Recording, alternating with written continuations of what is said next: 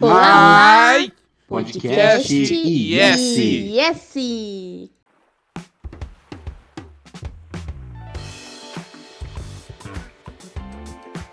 Olá pessoal, eu sou o Cris e você está no podcast Yes. E eu não estou sozinho. Mentira, hoje eu tô sim. Ah, então se você ouvir algumas vozes, alguns barulhos, olha, vá para o centro espírita, vá na igreja, no terreiro ou consulte um psiquiatra, porque eu não tenho mais ninguém aqui comigo. Vamos ver se vamos colocar alguma coisa engraçada na edição sobre isso. Bem, hoje eu estou só aqui para falar sobre novas formas de amar. É um podcast, então, dedicado a comentar, seja de forma pessoal, também o livro da Regina Navarro Lins, Novas Formas de Amar, Nada Vai Ser Como Antes, Grandes Transformações nos Relacionamentos Amorosos. Mas acho que mais do que isso, ao meu ver, quando a gente fala de novas for formas de amar, é como você quer ser amada, amado, amado. Como que você quer que sua vida seja a dois, a três, a quatro, ou mesmo estando só. Lembrando que estar só não é o mesmo que solidão. Estar só é quando eu aproveito a minha companhia comigo mesmo. E solidão é quando eu abandono a mim mesmo e pode gerar, por exemplo, depressão. Vamos lá para a sinopse do livro e aí eu vou comentando e a gente vai fazendo um papo bem legal, bem bacana. Mas antes disso, curta as mídias sociais da Impérios Sagrados, o nosso blog barra site ou site barra blog impériosagrados.com.br, se inscreva na nossa newsletter, chique isso. Os nossos Instagrams, Impérios Underline Sagrados, no plural, ou IS Editora. Todo mundo quer amar alguém, ou alguém ama-se o amor, canta-se o amor, vive-se em busca do amor. Mas amar exige muito aprendizado, e este é o maior desafio dos casais. Nos tempos atuais, os desafios são ainda maiores porque surgiram novas formas de amar. E é sobre isso que a psicanalista Regina Navarro Lins discorre neste livro. Depois da revolução sexual, do divórcio, da pílula, do movimento LGBT+, e de tantas outras mudanças de costume, amar virou um verbo plural. A ideia de que todo mundo tem uma alma gêmea, de que um dia irá encontrar a pessoa certa, era a base do amor romântico. Mas esse tipo de amor vem sendo substituído pelo desejo, e o desejo é capaz de produzir um sem número de formas de amar e de fazer sexo. Mas será que está ficando cada vez mais fácil amar? Com a experiência de quem atende consultório há 45 anos, Regina tem muito sobre o que falar. Consultora do programa Amor e Sexo da TV Globo, colunista do programa Em Pauta da Globo News e com blog na UOL. Ela discute nesse livro todas essas novas formas de amar. Relata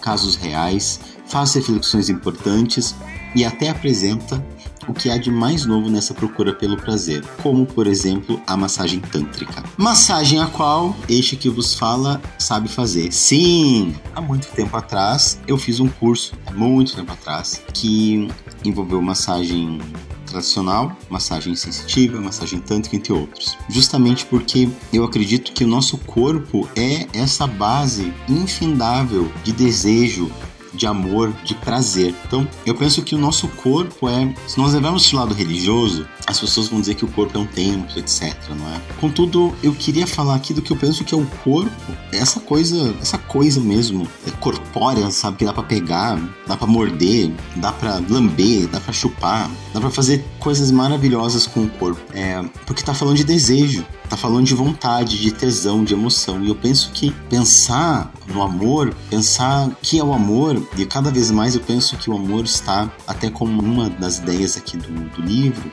o amor está entre a felicidade e a liberdade. Então, e o desejo deve estar mais ou menos por aí também, entre a felicidade e a liberdade, que, obviamente, torna capaz o amor. Antes disso, claro, tem o prazer ou a própria paixão. Quando a gente está lá enamorado da pessoa que a gente que a gente começa a gostar, da fantasia que a gente cria, porque toda pessoa inicialmente é uma fantasia. Nós criamos sobre a pessoa, nós projetamos na pessoa. O que depura depois com o tempo, que permanece, aí sim pode ser chamado de amor. Mas nem isso é paixão, é vontade, é tesão. E aquela ideia de que é, temos que amar uma pessoa só ao mesmo tempo. Olha, é meio maluco isso, porque todas as pessoas que vão estar à nossa volta, quando a gente começa a admirar, eu tenho a impressão que vai um pouco por aí também, um possível amor, que é a admiração, são passíveis da gente se apaixonar. É nós que colocamos em caixinhas, chamamos de amigos, primos, primas, entre outros. Mas todo mundo é possível de se apaixonar, de ter algo único ali. Cada vez mais eu percebo isso. cada vez mais eu entendo isso, sabe? Mas isso da minha perspectiva, claro.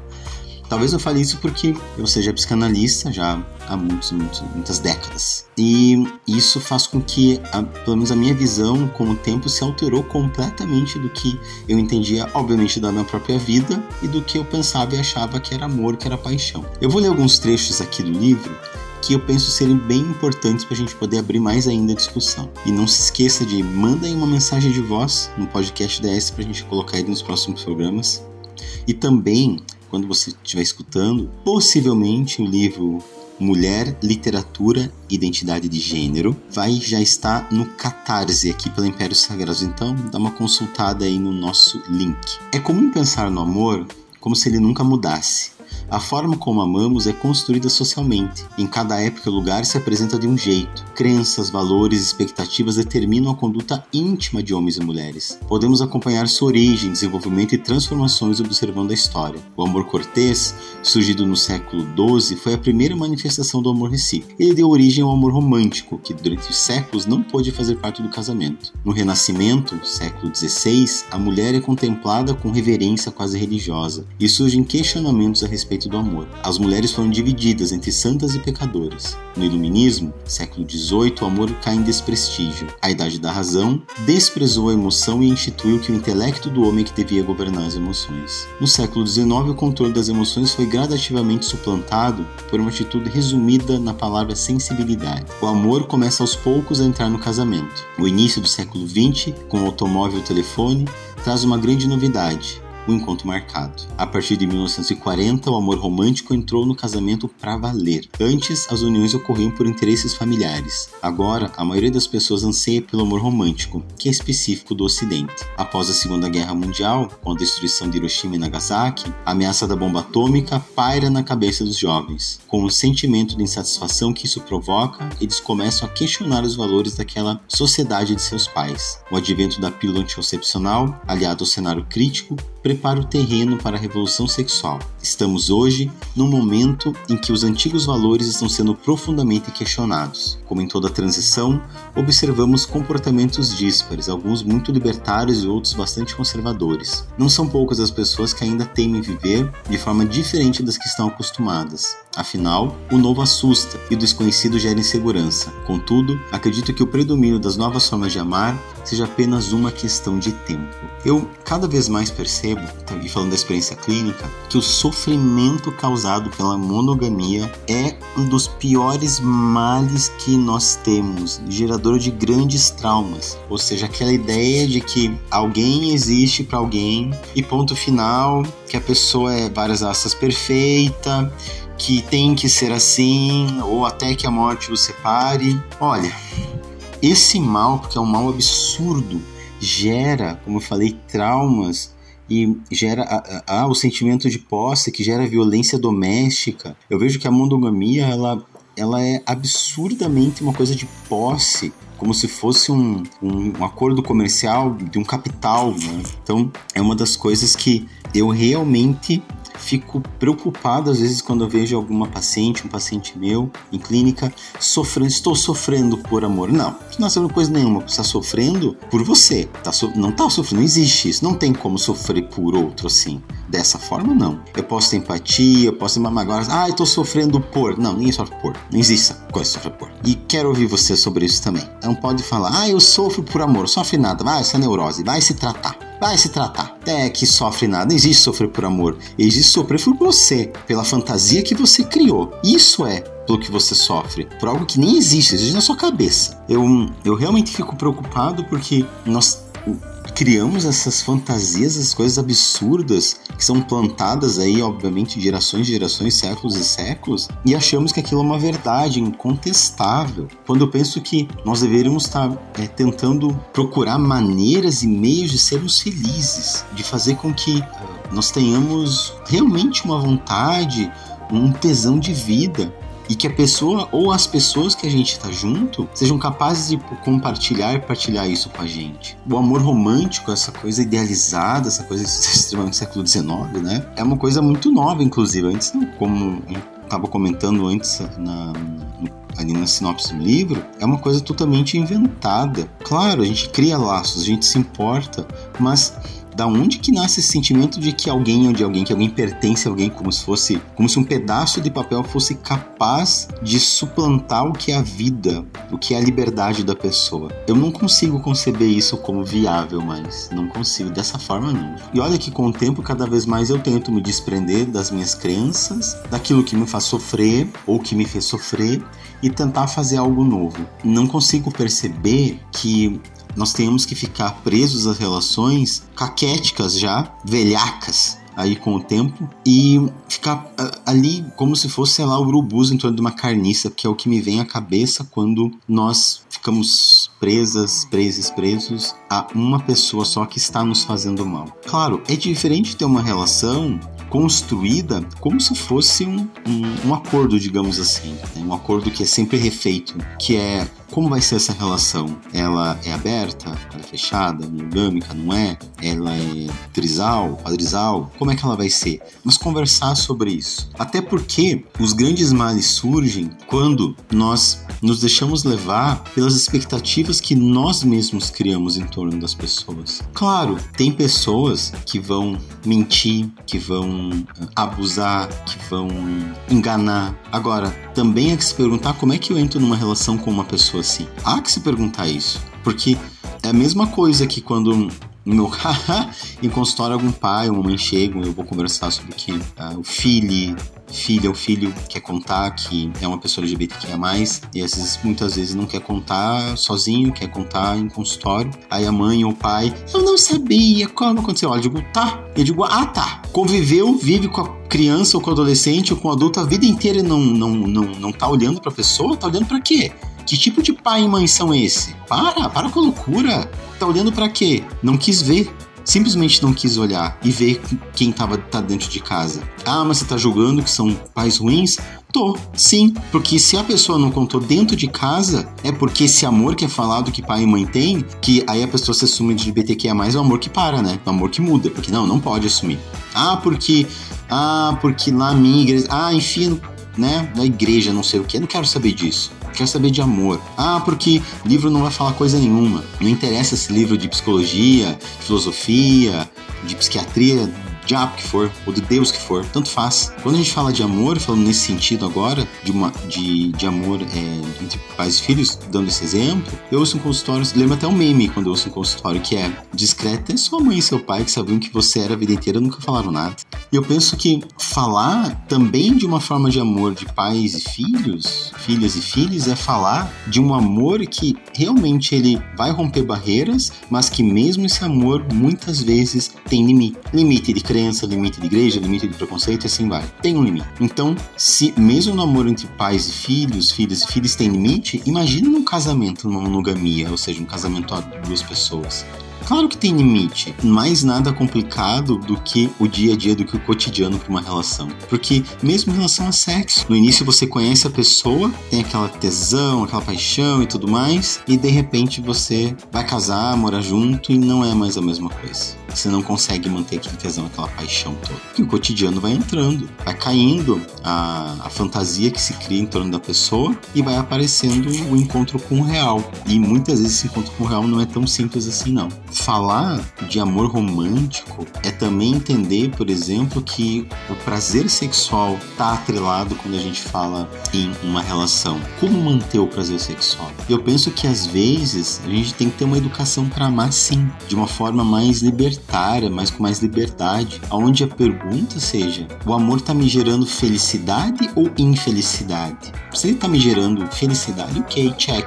Se ele está me gerando infelicidade, é por que, que eu tô me permitindo a infelicidade? Por que, que eu busco a infelicidade? E se o amor tá me gerando liberdade, com tranquilidade, ou seja, eu posso sair com uma, amigas, amigas, amigos, tranquilo, visitar tal pessoa, fazer minhas coisas, ou esse várias raças amor, não posso sair, tenho que só ficar em casa, só posso sair com a pessoa, vou criando todas essas barreiras, me permitindo estar em situações onde a liberdade seja posta em xeque. Porque há que se perguntar também por por que, que eu tô nessa relação? Por que, que eu tô fazendo essa relação? Eu não consigo perceber hoje que viver a duas, a dois, seja viver como se fosse uma prisão, onde eu não posso fazer nada, não posso sugerir uma coisa diferente na relação, ou eu não posso amar duas, três, quatro pessoas ao mesmo tempo, sabendo que cada pessoa é única. Como fazer uma relação livre? Como fazer com que as relações elas tenham uma liberdade em que eu me sinta bem.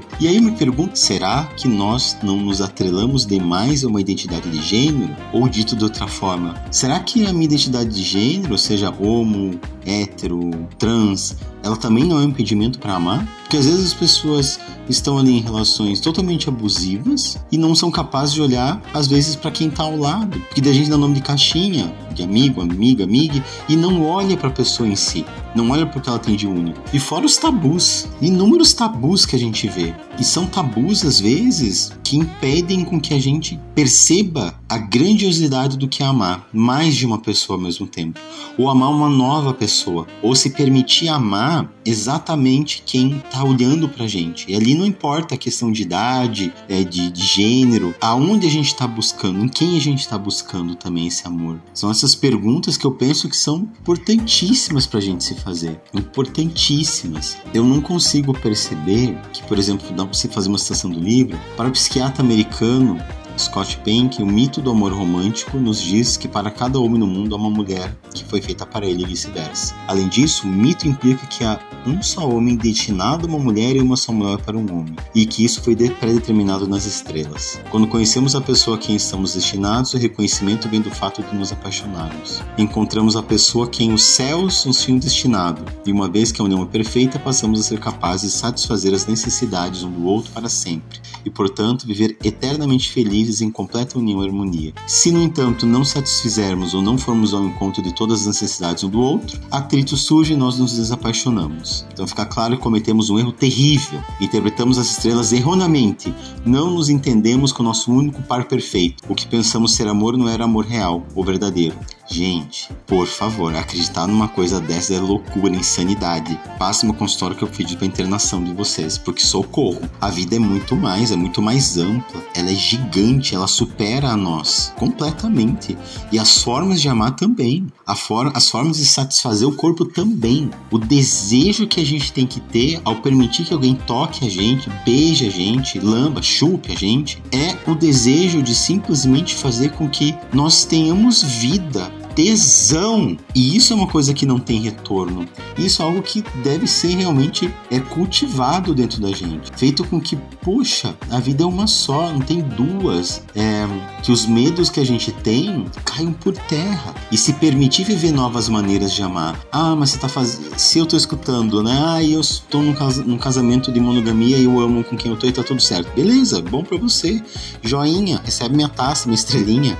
Ah, tô numa poligamia e também tá tudo bem. Beleza, continua então recebe também esse de joinha. Agora, se você não tá em uma relação legal, para. Literalmente, abra-se. Ou abra outra pessoa. Ha! Porque não vale a pena. Pensar no amor, é, pensar no que a gente quer, eu vejo que é uma possibilidade gigante, gigante, gigante, gigante. É amor a duas pessoas, amor a três pessoas. É claro que eu penso que o primeiro grande amor é de você com você mesmo. Porque se você não, não tiver seguro de si, ou segura, segura de si, você não vai conseguir manter qualquer tipo de relação. Você não vai com certeza manter porque não tem como.